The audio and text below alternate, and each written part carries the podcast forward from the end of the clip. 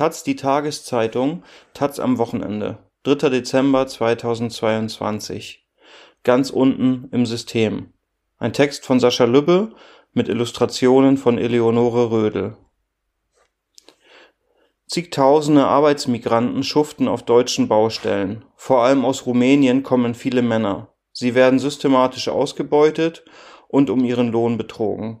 Eine Reportage vom Bau. Die Männer, die das System am Laufen halten, leben am Rande der Stadt, abgeschieden in einem Areal zwischen Bahngleisen und Autobahn, in einem vierstöckigen Betonbau hinter einem Zaun. Wäscheständer hängen vor den Balkonen, Klappstühle stehen vor den Eingängen. Darauf Männer in Jogginghosen und Flipflops, die meisten um die 30 Jahre alt. Mehrere hundert Arbeiter leben in der Unterkunft im Rhein-Main-Gebiet, genauer soll man es nicht schreiben, sagen sie. Scherperie nennen sie das Wohnheim, rumänisch für Slum. Ein trauriger Ort, dabei würde das System ohne Männer wie diese kollabieren, ohne sie ginge nichts auf dem deutschen Bau. Ein Samstagnachmittag im Oktober. In einem der Zimmer sitzen drei Männer auf ihren Betten, die Köpfe rasiert, die Schultern breit drei kräftige Gestalten in einem viel zu engen Raum. Es riecht nach Essen und Seife. Ein großer Topf Nudeln dampft auf dem Tisch. Einer der Männer hat einen vollen Wäscheständer quer über sein Bett gestellt, sich selbst daneben gequetscht. Auf dem Kühlschrank flimmert ein Fernseher, rumänischer Sender, der Ton ist ausgestellt. Feierabend, sagt einer der Männer, fingert eine Bierdose aus einer Plastiktüte und stellt sie auf den Tisch. Er trägt ein blaues T-Shirt und beige Shorts, seine Füße stecken in Badeschlappen. Er bietet einem, wie alle hier, sofort das Du an. Fabio soll er heißen, seinen wirklichen Namen will er nicht nennen, aus Angst vor seinem Chef. Fabio ist ein sperriger Typ mit kratziger Stimme und herausforderndem Blick. Er arbeitet als Maurer, lebt seit fast zehn Jahren in Deutschland. Sklaverei ist das erste Wort, das ihm einfällt, spricht man ihn auf seine Arbeit hier an. Scheiße, das zweite. Du wirst nicht so gut bezahlt wie die Deutschen, sagt er, du hast nicht die gleichen Rechte.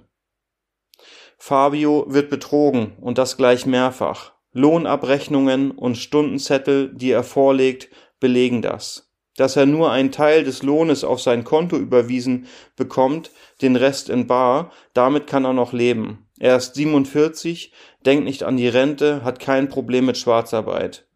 Zweieinhalbtausend Euro bekommt er hier pro Monat im Schnitt, gut 1500 mehr als in Rumänien. Was ihn wirklich wurmt, dass sein Chef ihm und seinen Kollegen kein Urlaubsgeld zahlt, dass ihm einige seiner alten Chefs keine Arbeitsverträge gegeben und ihn nicht bei der Krankenkasse angemeldet haben und er jetzt, weil man gesetzlich zur Versicherung verpflichtet ist, 4000 Euro Schulden bei der Kasse hat. Dass er die jungen Arbeiter auf den Baustellen einweisen muss, Typen um die 18, frisch aus Rumänien, keine Ahnung von nichts. Alles muss er ihnen erklären, sagt Fabio und bekommt dafür gerade mal zwei Euro pro Stunde mehr als sie. Und dann die Stimmung auf dem Bau. Es gab diesen Tag letztes Jahr im Herbst, da sei seine Geduld am Ende gewesen, sagt Fabio. Die schwere Arbeit, der ewige Druck, das ewige Hetzen, er ging einfach heim. Sein Chef behauptete daraufhin, er habe ein Baugerät beschädigt und weigerte sich, den ausstehenden Lohn zu zahlen. 1700 Euro. Fabio wartet darauf, immer noch. Auf dem Bau sagt er, jeder nutzt sich aus, wie er kann. Deutsche PolitikerInnen verweisen gerne auf die prekären Bedingungen, unter denen migrantische Arbeiter auf Baustellen im Ausland beschäftigt sind. Vor allem jetzt, zur Fußball-WM in Katar. Dabei gibt es auch hierzulande gravierende Missstände auf dem Bau. Die Situation ist sicher nicht mit der in Katar vergleichbar, wo die migrantischen Arbeiter vollkommen rechtlos sind, wo ihnen Pässe entzogen werden und wo mehrere tausend von ihnen gestorben sind aber auch auf deutschen Baustellen werden Menschen ausgebeutet und das seit Jahren. Das Baugewerbe in Deutschland galt dabei lange als boomende Branche. Die Nachfrage war groß, die Auftragsbücher der Unternehmen waren voll. Inzwischen ist das Gewerbe aufgrund des Ukraine-Kriegs und der gestiegenen Materialkosten in Straucheln geraten. Die Bundesregierung hält an ihrem Ziel, 400.000 Wohnungen pro Jahr zu bauen, aber weiterhin fest. Nur, wer soll die eigentlich bauen? 191.000 offene Stellen verzeichnete die Baubranche im ersten Quartal dieses Jahres. Dabei hatte der Arbeitskräftemangel den Bau schon vor Jahren erreicht. Und wie in der Pflege und in der Landwirtschaft setzte man auch hier früh auf Arbeitskräfte auf dem Ausland. Zuerst kamen die Polen. Sie haben sich inzwischen hochgearbeitet, man findet sie kaum noch im besonders anstrengenden Rohbau, viele arbeiten heute im Innenausbau, installieren Elektrik oder Sanitäranlagen. Dann kamen die Rumänen, heute eine der größten Gruppen auf dem Bau, aber auch Bulgaren, Kroaten und Serben. Inzwischen hat sich der Kreis weiter nach Osten ausgedehnt, außerhalb der EU. Es kommen Arbeiter aus der Türkei, Moldawien, Aserbaidschan und Georgien. Fast 200.000 sozialversicherungspflichtig beschäftigte Ausländer arbeiten heute im deutschen Bauhauptgewerbe. In einigen Berufszweigen, etwa im Hoch-, Aus- und Trockenbau, machen sie gut die Hälfte der Beschäftigten aus. Hinzu kommen diejenigen, die keine Arbeitsverträge haben, die nicht offiziell registriert sind. Fabio ist kein Einzelfall. Im deutschen Baugewerbe ist ein krakenartiges Geflecht aus teils kriminellen Firmen entstanden, eine Schattenwelt, in der die Grenze zwischen Legalität und Illegalität verschwimmt. Die taz hat für diesen Artikel mit Gewerkschaftsvertretern, Sozialarbeitern, Arbeitgebern und mehreren osteuropäischen Arbeitern gesprochen. Sie geben Einblicke in ein System, das über Abhängigkeit und Angst funktioniert, ein System, bei dem die Leidtragenden ganz unten stehen. Was macht das mit diesen Menschen, die ihre Familien zurücklassen, um hier in Deutschland Geld zu verdienen? Die hier moderne Wohnungen bauen, in denen sie nie leben, funkelnde Shoppingmalls, die sie nie betreten werden? Die stattdessen zu dritt in Zimmern mit 20 Quadratmetern hausen, sich mit neun anderen Männern eine Toilette und eine Küche teilen? Fabio lebt seit sechs Jahren in diesem Heim, in diesem Zimmer im Rhein-Main-Gebiet. Bis hierher war es ein weiter Weg mit vielen Brüchen. Er beginnt in einem Dorf im Nordosten Rumäniens, eine der ärmsten Regionen des Landes. Die Wende 1989 bedeutete für Fabios Familie eine radikale Zäsur. Der Vater, Verwalter bei einer sozialistischen Genossenschaft, schlug sich fortan als Klempner durch, die Mutter, Vizebürgermeisterin im Dorf, als Bibliothekarin. Es war ein Abstieg für sie und die Menschen um sie herum. Das Land taumelte, allein in der Industrie brach die Hälfte der Arbeitsplätze weg. Anfang der 90er setzte dann die erste Migrationswelle ein. Die Menschen gingen nach Israel, in die Türkei, andere bauten Ölförderanlagen im Irak. Später zog es die meisten nach Westeuropa. Wenn er heute zu Besuch in der Heimat ist, sagt Fabio, sehe er dort keine bekannten Gesichter mehr. Fabio selbst hielt länger durch. Er hatte eine Ausbildung als Maurer gemacht, fand immer noch Jobs auf Baustellen. 2013 aber, die Folgen der Finanzkrise hatten Rumänien schwer gezeichnet, sah auch er keine Zukunft mehr im Land. 100 Euro zahlte er einem rumänischen Vermittler, der brachte ihn nach Deutschland. Seitdem hat er Wohnkomplexe in Frankfurt, Berlin und Stuttgart gebaut. Inzwischen arbeitet er auf einer Großbaustelle. Fundamente betonieren, Wände hochziehen, schwere körperliche Arbeit. Zehn Stunden pro Tag, samstags nochmal mindestens fünf. Ein Verstoß gegen das Arbeitszeitgesetz, mehr als acht Stunden pro Tag müssten in der Regel innerhalb von sechs Monaten ausgeglichen werden. Fabio kennt das Gesetz nicht. Alle Kollegen würden so viel arbeiten, sagt er, normal. Fabius Alltag hier besteht aus Arbeit, dann kommt lange nichts, weil der Bau kaum Zeit und Energie für anderes lässt. Nach Feierabend noch mal kurz zu Penny, dann Brötchen für den nächsten Tag schmieren, duschen, halb zehn ins Bett. Über die Deutschen sagt er, ich komme mit denen in Berührung, aber ich trinke kein Bier mit ihnen. Man bleibt unter sich. Es ist einer der Gründe, warum Fabio in diesem Heim, in diesem Zimmer lebt. 330 Euro zahle er dafür, sagt er. 600 wären es für eine Einraumwohnung in der Stadt. Viel Geld. Und er wäre dann auf sich allein gestellt, abgeschnitten von seiner Community. Hier aber teilt er sich das Zimmer mit zwei Männern, die kommen aus demselben Ort wie er, arbeiten für dieselbe Firma. Und wenn man doch mal Ärger mit dem Chef hat, sagt Fabio, muss man nur in die Kneipe gehen, sich umhören. Zwei, drei Tage und man hat einen neuen Job. Die Kneipe, das ist der Mittelpunkt des Lagers, ein kleiner Laden am Kopf des Areals. Wodka und Kornflaschen stehen hinter der Kasse im Regal, es gibt Wein und Bier, Käse, Wurst und Konservendosen. Vor dem Laden steht ein langer Tisch mit einer Bank, der Kneipenbereich. Inzwischen ist es Sonntag, später Nachmittag. Aus einer Boombox schallt rumänischer Pop. Die Box gehört einem betrunkenen Mann Mitte 40, er sitzt auf der Bank vor dem Laden, steht immer wieder auf, um mitzusingen. Fabio sitzt mit zwei anderen Arbeitern ein paar Meter weiter an einem anderen Tisch, vor ihnen leere Bierflaschen. Fabio nippt an einer Flasche Korn. Er trägt dasselbe Shirt wie gestern, sein Gesicht ist gerötet, die Stimme schwer. Immer wieder kommen Männer vorbei, grüßen kurz, man gibt sich die Hand. Einige haben Angelruten dabei, andere kommen vom Pilze sammeln im Park. Der Umgang ist freundlich, fast herzlich. Der unbeschwerte Eindruck täuscht leicht darüber hinweg, es ist eine Parade tragischer Biografien. Da ist der 34-Jährige mit dem kantigen Gesicht, aufgewachsen in einem rumänischen Waisenhaus.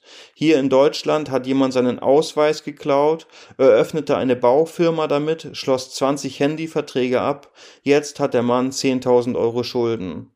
Da ist der 62-Jährige mit dem Rollator. Mit 22 verließ er Rumänien, arbeitete in der Sowjetunion, in Israel und Ägypten. Seit 15 Jahren ist er in Deutschland, arbeitete für etwa 20 Firmen. Meistens 10 Stunden pro Tag, offiziell war er immer nur vier angestellt. Jetzt ist er krank, keiner will ihn mehr. Er bekommt Arbeitslosengeld 2, demnächst wird er in Frührente gehen. Da ist der 32-jährige Eisenflechter. Drei Bandscheibenvorfälle hatte er. Dreimal sagte sein Chef, er solle beim Arzt nicht sagen, dass es ein Arbeitsunfall war. Dreimal bekam er kein Krankengeld, niemand kümmerte sich. Ich verstehe, dass wir Söldner sind, sagt der Mann, aber im Krieg lässt man doch auch keine Verletzten zurück. Fragt man diese Männer, warum sie sich das antun, fremd in diesem Land unter Deutschen und doch isoliert mit schlechterer Arbeit und viel mieser bezahlt, ist die Antwort immer dieselbe. Die Kinder sollen es einmal besser haben als sie, sie sollen studieren, sich ein Leben aufbauen in der Heimat. Auch Fabio hat Familie, einen Sohn, eine Tochter, 16 und 15 Jahre alt. Sie sind zu Hause bei der Mutter, die als Verkäuferin in einem Kiosk arbeitet. 300 Euro verdienen, verdiene sie dabei, sagt er, wenig, selbst für rumänische Verhältnisse. Sie telefonieren täglich. Zweimal im Jahr besucht er sie, meistens für vier Wochen, und er schickt Geld, 1500 Euro im Monat, damit bezahlen sie unter anderem das Internat der Kinder. Wie seine Frau das findet, sie mit den Kindern in Rumänien und er hier?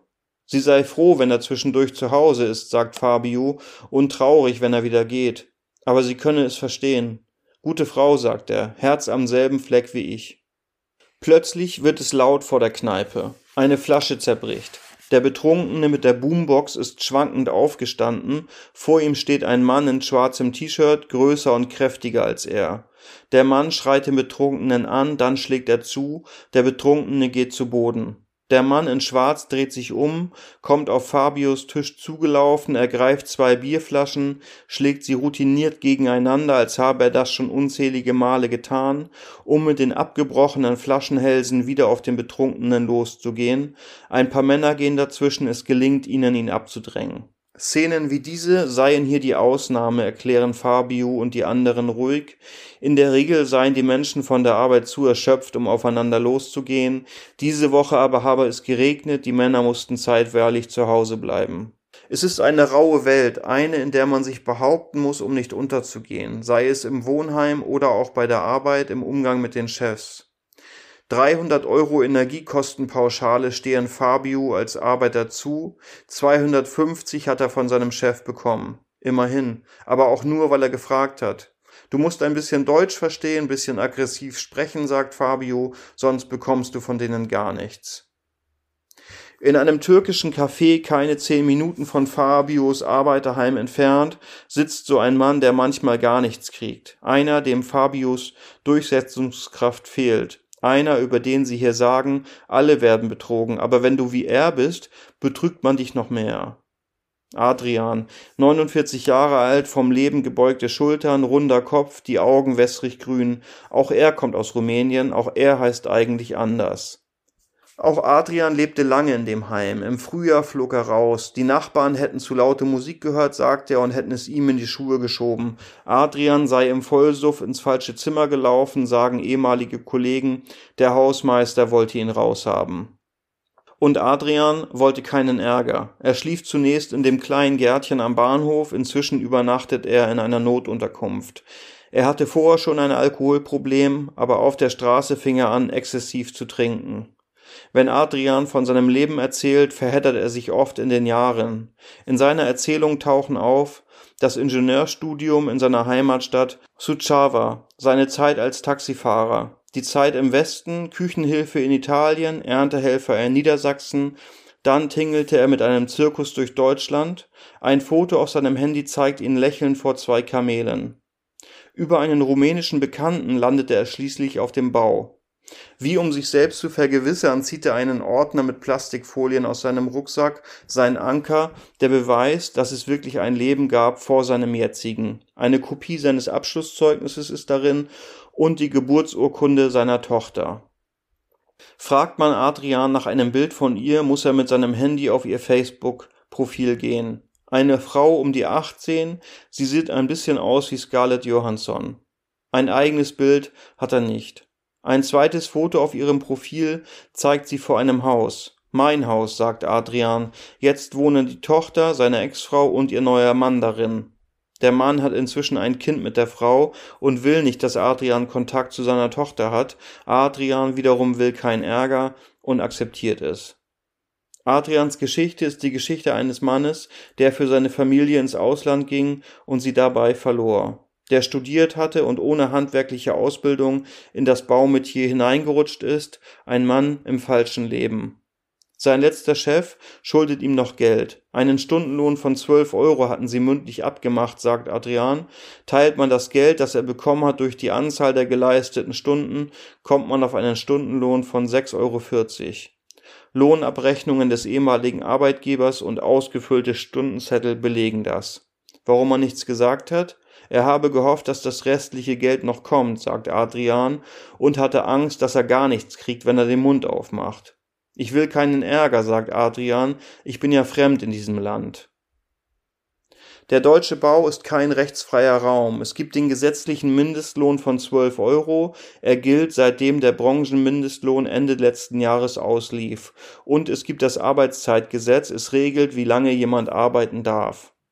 Und doch arbeiten hier Männer wie Fabio und Adrian, die ständig Überstunden machen, die schwarz bzw. nur teilweise ausbezahlt werden, mitunter auch Männer, deren Wohnsituation vom Wohlwollen ihrer Chefs abhängt. Die beschaffen oftmals nämlich auch Zimmer für ihre Arbeiter, weil diese sich nicht auf dem Wohnungsmarkt auskennen. Wer sich dann beschwert, riskiert nicht nur den Job, sondern auch das Dach über dem Kopf zu verlieren. Viele bleiben da lieber still. Man kann sich das System Bau dabei wie eine Pyramide vorstellen. Ganz unten stehen die Arbeiter, darüber kommen die sogenannten Subunternehmen, Baufirmen meist mit Sitz in Deutschland, die häufig von Menschen mit türkischem oder serbischem Migrationshintergrund geführt werden. Sie sind es, die die Löhne schwarz oder auch gar nicht zahlen. Sie sind es, die unbequemen Arbeiter mitunter drohen, sie aus der Wohnung zu werfen. Der Zoll spricht von einer Form der organisierten Kriminalität mit einem Schwerpunkt im Rhein-Main-Gebiet. Es ist schwer, an diese Menschen heranzukommen. Die Arbeiter wollen keine Namen nennen, selbst SozialarbeiterInnen, die die Arbeiter betreuen und regelmäßig mit den Firmen zu tun haben, wollen lieber keinen Kontakt herstellen. Doch es gibt noch einen anderen Weg, sich den höheren Ebenen des Systems zu nähern. Damit das System Bau durchgängig läuft, braucht es Menschen, die es mit Nachschub versorgen, mit neuen Arbeitskräften, Menschen wie Sorin. Sorin ist ein rundlicher Mann Anfang 50 mit hellen blauen Augen, die freundlich schauen, einen aber aufmerksam taxieren. Sein Deutsch ist deutlich besser als das der Bauarbeiter. Er stimmt einem Treffen nur unter der Bedingung zu, anonym zu bleiben, auch er heißt eigentlich anders. Wir treffen uns in einem Café am Frankfurter Hauptbahnhof. Auch Surin stammt aus Rumänien, 1991 ging er nach Deutschland. Weil er mit seiner Ausbildung als Glasbläser hier nicht weit kam, heuerte er auf dem Bau als Maurer an, arbeitete für verschiedene Firmen überall im Land. 2015 wurde er Personaler bei einem großen Subunternehmen, seitdem besorgt er Dokumente für die Arbeiter, hilft bei Anmeldungen auf dem Amt. Doch Surin hat noch einen anderen Job. Weil er schon so lange in Deutschland lebt, viele Leute kennt, fährt er nach Feierabend manchmal mit seinem BMW vor die Arbeiterheime, auch das, auch vor das von Fabio. Er spricht dort mit den Menschen, die noch nicht lange im Land sind, die kein Deutsch sprechen, Menschen, die nicht gut genug vernetzt sind, um allein Fuß zu fassen in dem Metier. Er bringt sie dann mit den richtigen Männern in Kontakt, mit Subunternehmern, die neue Arbeiter suchen. Ein Vermittler, auch wenn er dieses Wort nicht mag, die, der Frage, für wie viele Firmen er das macht, weicht er aus wie er das sieht, Menschen in ein System zu schleusen, von dem man weiß, dass sie dort betrogen werden. Sorin lässt einen auflaufen. Er würde nur an Firmen vermitteln, die ihre Arbeiter korrekt auszahlen, sagt er, und dass er für die Vermittlung kein Geld nehme. Beides kann man getrost bezweifeln. Dann sagt er, die Subunternehmen haben keine andere Wahl, als ihre Arbeiter zu betrügen und spricht von mafiaartigen Strukturen, bei denen das meiste Geld ganz oben in der Pyramide sitzt. Bei den deutschen Generalunternehmen, renommierte deutsche Firmen, oftmals Familienunternehmen. Sie sind es, die bei Ausschreibungen miteinander konkurrieren, auch bei denen der öffentlichen Hand. Um dabei ein möglichst günstiges Angebot abgeben zu können, gliedern viele die Arbeiten an günstige Subunternehmen aus und entledigen sich damit auch ein Stück weit der Verantwortung. Betrug, ungemeldete Arbeitsunfälle, falsch erfasste Arbeitszeiten, all das fällt in den Bereich der Subunternehmen. Die Generalunternehmen haften nur für den Mindestlohn. Dass einige Generalunternehmen auch dabei nur widerwillig ihrer Verantwortung nachkommen, zeigt der Fall Medusa vom Juni dieses Jahres, eine der größten Razzien der letzten Zeit. Im Zentrum stand ein Geflecht aus drei Subunternehmen aus dem Main-Taunus-Kreis. Sechs Hauptverdächtige wurden festgenommen. Der Vorwurf lautete auf Steuerhinterziehung und Betrug. Die Subunternehmen verloren ihren Auftrag, über 150 Arbeiter wurden dadurch arbeitslos, viele warten noch auf ihren ausstehenden Lohn. Die Generalunternehmen haften auch in diesen Fällen für die Zahlung des Mindestlohns. Sieben Firmen waren in dem vorliegenden Fall als Auftraggeber involviert. Fünf von ihnen hätten die ausstehenden Löhne relativ zeitnah bezahlt oder eine entsprechende Bereitschaft signalisiert, heißt es bei der Gewerkschaft IG Bauen Agrar Umwelt. Zwei hätten sich lange geweigert, darunter das Bauunternehmen Brömer und Sohn GmbH, ein Familienunternehmen aus Wiesbaden. Die Taz hat mit einem rumänischen Arbeiter gesprochen, der für den verhafteten Subunternehmer tätig war. Der Mann sagt, der Geschäftsführer von Brömer und dessen Vater seien eine Woche nach den Verhaftungen auf die Baustelle gekommen, hätten sich aber geweigert, die fehlenden Löhne zu zahlen. Ihre Begründung? Sie hätten das Geld bereits an den Subunternehmer gezahlt. Für die IG Bau kein Argument. Es entbinde, es entbinde Brömer nicht von der Generalunternehmerhaftung nach dem Arbeitnehmerentsendegesetz. Die Gewerkschaft vertritt nach eigenen Angaben zehn Arbeiter, die über die verhafteten Subunternehmer für Brömer tätig waren. Bei drei von ihnen sei Brömer jetzt, vier Monate nach der Verhaftung, bereit, die ausstehenden Löhne zu bezahlen, sagt ein Gewerkschaftsvertreter. Darunter ist auch der Arbeiter, mit dem die Taz gesprochen hat. Bei den restlichen sieben habe die Firma zugesagt zu prüfen, ob die Männer wirklich auf der Baustelle tätig waren. Die Firma Brömer selbst will sich auf Nachfrage nicht zu dem Vorgang äußern, verweist aber auf den Hauptgeschäftsführer des Bauindustrieverbandes Hessen-Thüringen, Burkhard Siebert. Siebert wiederum sagt, viele der von der Gewerkschaft vertretenen rumänischen Arbeiter habe der zuständige Polier von Brömer nie auf der Baustelle gesehen. Der Sachverhalt müsse sorgfältig aufgeklärt werden. Die Gewerkschaft widerspricht. Alle Männer seien dort tätig gewesen. Sieberts Verband, der Bauindustrieverband Hessen-Thüringen, ist ein Zusammenschluss mittelständischer und großer Bauunternehmen der Bauindustrie, der sich als Stimme der Branche versteht. Auch Siebert sieht ein Problem im System Bau. Für ihn liegt es allerdings in der Auftragsvergabe. Gerade bei öffentlichen Ausschreibungen bekomme fast immer der Anbieter mit dem billigsten Angebot den Zuschlag, sagt er. Häufig müssten Arbeiten dann an Subunternehmer vergeben werden, sonst sei man nicht wettbewerbsfähig. Wenn die Politik hier etwas ändern will, sagt Siebert, muss das Vergabesystem reformiert werden. Die Vorgabe billig, billig, billig sei das Problem. Kostendruck und eine auf Dumping ausgelegte Ver Vergabepraxis sind eine Erklärung, warum sich das System Bau in seiner Form so lange hält.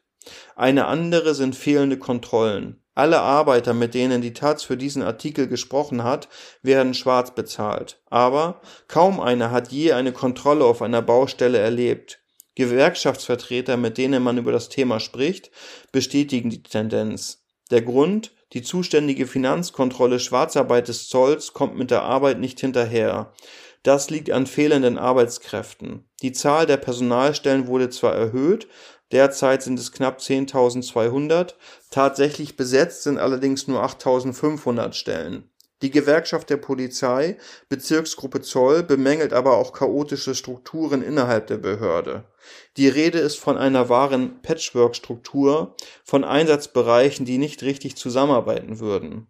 Es gibt in dieser Geschichte aber auch Institutionen, die für Verbesserungen kämpfen, die den einzelnen Bauarbeitern helfen. Da ist die Gewerkschaft, da ist das PECO-Institut, ein gewerkschaftsnaher Bildungsverein, der die Kontakte zu den Männern hergestellt hat.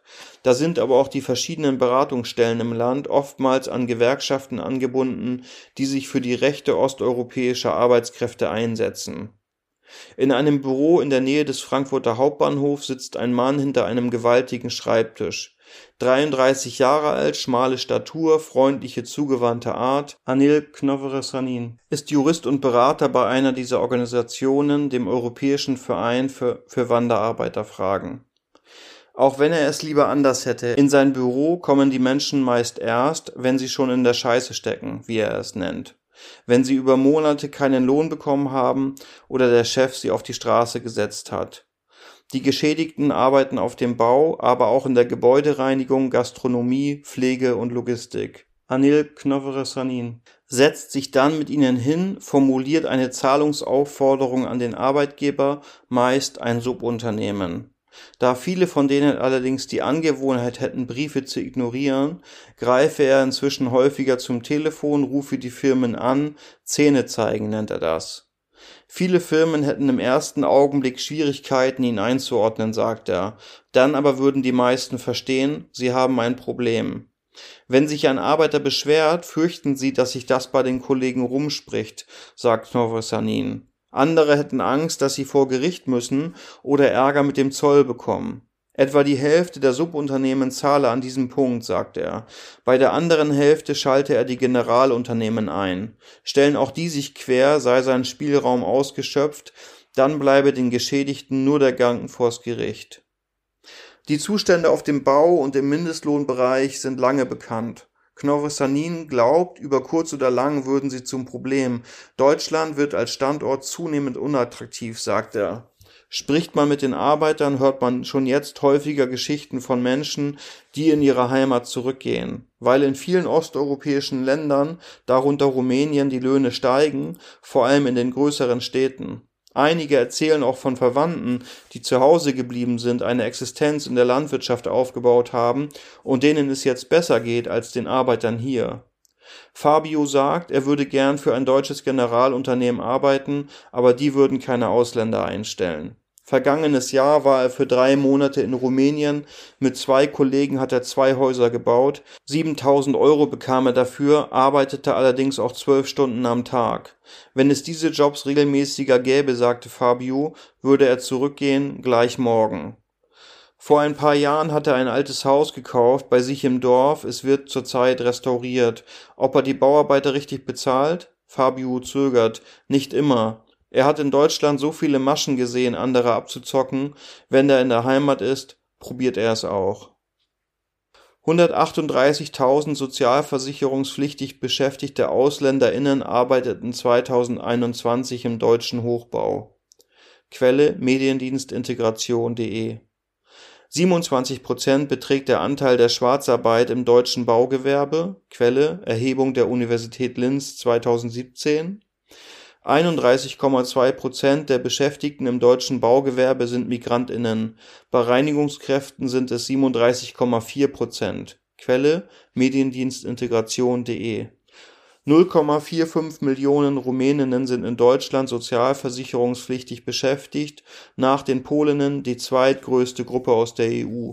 Quelle mediendienstintegration.de 191.000 offene Stellen verzeichnete die Baubranche im ersten Quartal 2022, Quelle Redaktionsnetzwerk Deutschland. 1,78 Millionen ArbeiterInnen in Deutschland haben einen Migrationshintergrund, Quelle wiederum mediendienstmigration.de